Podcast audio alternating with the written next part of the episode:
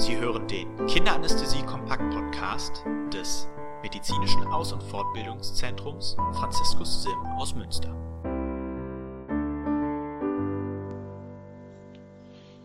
Herzlich willkommen zu dieser Folge in unserem Podcast zum Thema Kinderanästhesie. Mein Name ist Annika Rott. Und ich bin Christian Erker. Heute geht es um den schwierigen Atemweg in der Kinderanästhesie. Ist das eigentlich häufig? Ja, das kommt drauf an.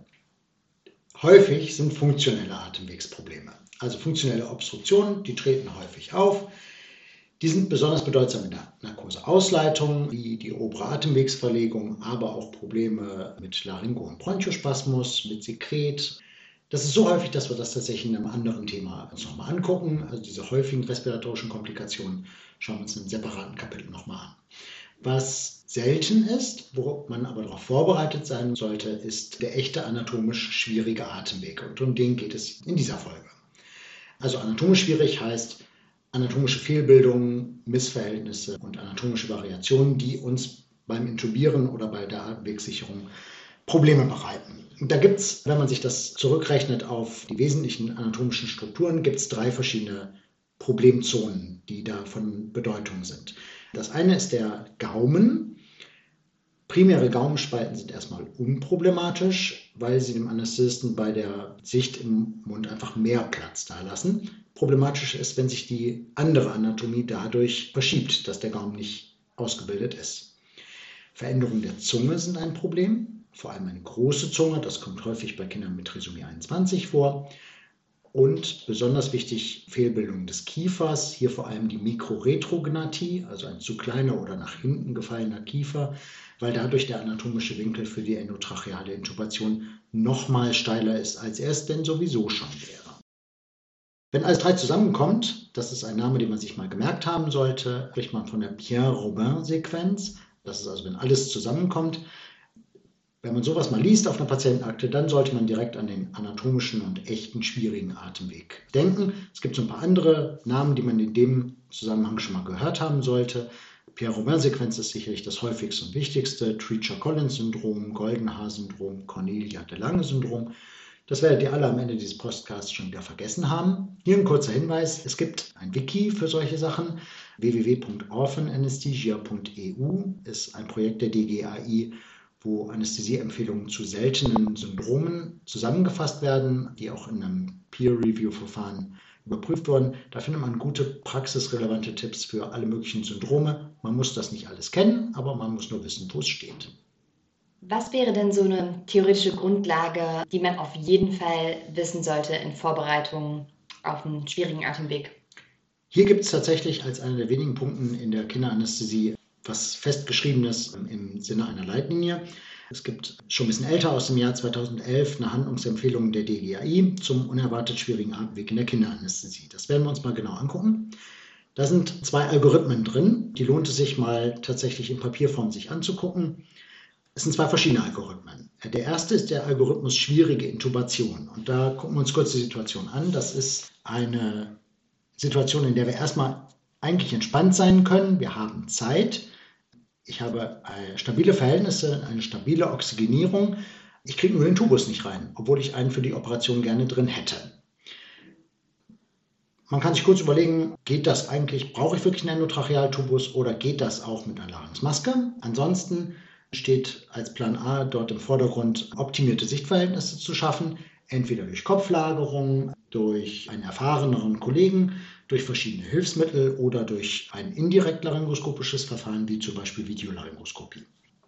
Als alternativen Plan B wird hier genannt eine Technik, die speziell im Kindesalter, das ist die fieberoptische Intubation durch eine liegende Larynxmaske. Das werden wir später noch mal ein bisschen genauer beleuchten, was sich dahinter versteckt. Der andere Algorithmus den es gibt von der DGAI, ist der Algorithmus schwierige Beatmung oder schwierige Oxygenierung. Das ist eine ganz andere Situation, das ist eine kritische Situation, weil ich mich da in einer Situation befinde, in der ich keine Oxygenierung mehr habe. Das heißt, hier muss ich schnell handeln, hier muss ich schnell das Problem lösen, um irgendwie eine Maskenventilation und eine Sauerstoffzufuhr wieder hinzukriegen. Erstmal Basismaßnahmen ausschöpfen, sprich irgendwie versuchen, die Maskenventilation doch zu ermöglichen durch einen Güdeltubus, durch eine optimale Kopfpositionierung oder zum Beispiel durch den Essmach-Handgriff oder durch die Hilfe eines zweiten Helfers. Und dann steht vor allem im Vordergrund die bekannten Dopes, Probleme zu erkennen und zu behandeln. Für fast alle davon ist Narkosevertiefung das Mittel der Wahl. Also entweder mit Propofol oder mit Relaxierung ein tieferes Narkosestadium erreichen, damit man die funktionelle Atemwegsobstruktion, das ist das häufigste, beheben kann. Wenn das nicht gelingt, dann muss man einmal reingucken, laryngoskopieren, schauen, ob ein Fremdkörper dort eine Rolle spielt und nach Möglichkeit dann endotracheal zu intubieren. Plan B wäre dann hier die Platzierung einer Larynxmaske, um zumindest die Basisoxygenierung zu ermöglichen. In den Algorithmen werden ja auch verschiedene Hilfsmittel aufgegriffen. Welche sind das?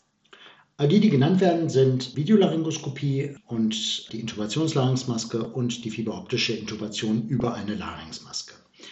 Kurz zu den drei Sachen. Das eine ist die Videolaryngoskopie, also ein indirekt laryngoskopisches Verfahren. Da gibt es Spatel für alle möglichen Systeme, gibt viele verschiedene Hersteller. Für fast alle Systeme gibt es Kinderspatel, die auch bis ins Säuglingsalter hinein funktionieren. Das ist in den letzten Jahren zunehmend präsenter geworden im Alltag und also jetzt aus meiner Sicht, hat der schwierige Atemweg damit seinen großen Schrecken eigentlich in den meisten Fällen auch verloren. Damit gelingt es in fast allen Fällen, um die Ecke zu gucken und irgendwie doch den Tubus zu platzieren. Das ist also ein Hilfsmittel, was total hilfreich ist, wo es sich in jeder Abteilung, die Kinder regelmäßig in Narkose versetzt, lohnt, passendes Equipment zu haben. Die Erwachsenenspatel sind ja fast in jeder Abteilung eigentlich inzwischen präsent. Was so ein bisschen historisch ist, ist die Intubationsnahrungsmaske. Die hat ja in den alten Algorithmen einen relativ hohen Stellenwert. Problem, die gibt es erst ab Größe 3, also sprich ab 30 Kilo, ist also für die meisten Kinder, mit denen wir uns jetzt hier beschäftigen, eher nachrangig, weil wir ja eher Probleme mit kleineren Kindern haben. Und da gibt es eine Technik, die in dem Algorithmus der DGAI explizit genannt wird. Das ist die fieberoptische Intubation über die Larynxmaske. Die Idee dahinter ist, ich platziere eine Larynxmaske, habe darüber eine sichere Oxygenierung und zumindest eine eingeschränkte Ventilation. Ich habe also stabile Verhältnisse und aus dieser Grundsituation heraus möchte ich aber, um die Operation zu ermöglichen, einen Endotrachealtubus platzieren. Und ich nehme die Larynxmaske dabei als Leitschiene für den Tubus. Ich fädel also irgendetwas, einen Führungsstab, aber vor allem ein Bronchoskop, über die Larynxmaske ein, nehme die Fieberoptik als Leitschiene für einen Tubus, den ich später platziere. Es gibt verschiedene Variationen davon. Erst mit einem ungekafften Tubus und dann später nochmal wechseln auf einen gekafften Tubus oder in einer Variation, wo man das einmal Bronchoskop zwischendrin abschneidet und das einfach nur als Führungsdraht belässt. Funktioniert grob ab 20 Kilo oder ab vier Jahren Alter. Wichtig ist vor allem lokal aufeinander angepasste Ausrüstungsgegenstände miteinander zu kombinieren. Das kann man jetzt nicht pauschal sagen, sondern da muss man tatsächlich vor Ort gucken, was man an Ausrüstungsgegenständen hat, welcher Tubus durch welche Ladungsmaske passt, welche Fieberoptik durch welchen Tubus passt. Das muss man vor Ort gucken und dafür in der eigenen Abteilung einen passenden Algorithmus entwickeln. Und noch viel wichtiger, den auch mal geübt haben, bevor man ihn tatsächlich in der Praxis auch versucht umzusetzen. Denn der ganze Prozess ist total kompliziert. Das ist also ein Verfahren, was man nicht erst in der Stresssituation das erste Mal anwenden sollte, sondern was man tatsächlich vorher in Theorie und in Praxis am Phantom mal geübt haben sollte. Bei Erwachsenen ist es ja so, dass die letzte Ebene der chirurgische Atemweg ist. Mhm. Vor allem da die Koniotomie. Mhm. Hat es auch einen hohen Stellenwert bei Kindern? Also es hat keinen hohen Stellenwert, aber es ist letztendlich die letzte Option, ist trotzdem ein chirurgischer Atemweg. Gibt es im Kindesalter wenig tatsächliche Stellungnahmen zu, weil es eine extrem seltene Situation ist. Irgendwie kriegt man das mit konventionellen Methoden tatsächlich hin. Zentren, die große Erfahrung mit der starren Bronchoskopie haben, beschreiben das als eigentlich das sicherste Verfahren für Atemwegssicherung im Kindesalter. Starre Bronchoskopie, was Anästhesisten, aber auch Kinderpneumologen oder HNO-Ärzte beherrschen. Nadelgeführte Kroniotomie-Systeme haben im Kindesalter das Problem, dass es einfach eine sehr, sehr scharfe Nadel ist, der man ein hohes Verletzungsrisiko gerade der Trachealhinterwand oder des Ösophagus hat. Werden bis zu 60 Prozent schwerwiegende Komplikationen beschrieben. Ist also ein gefährliches Verfahren, obwohl es diese Nadelsets auch für Kinder gibt.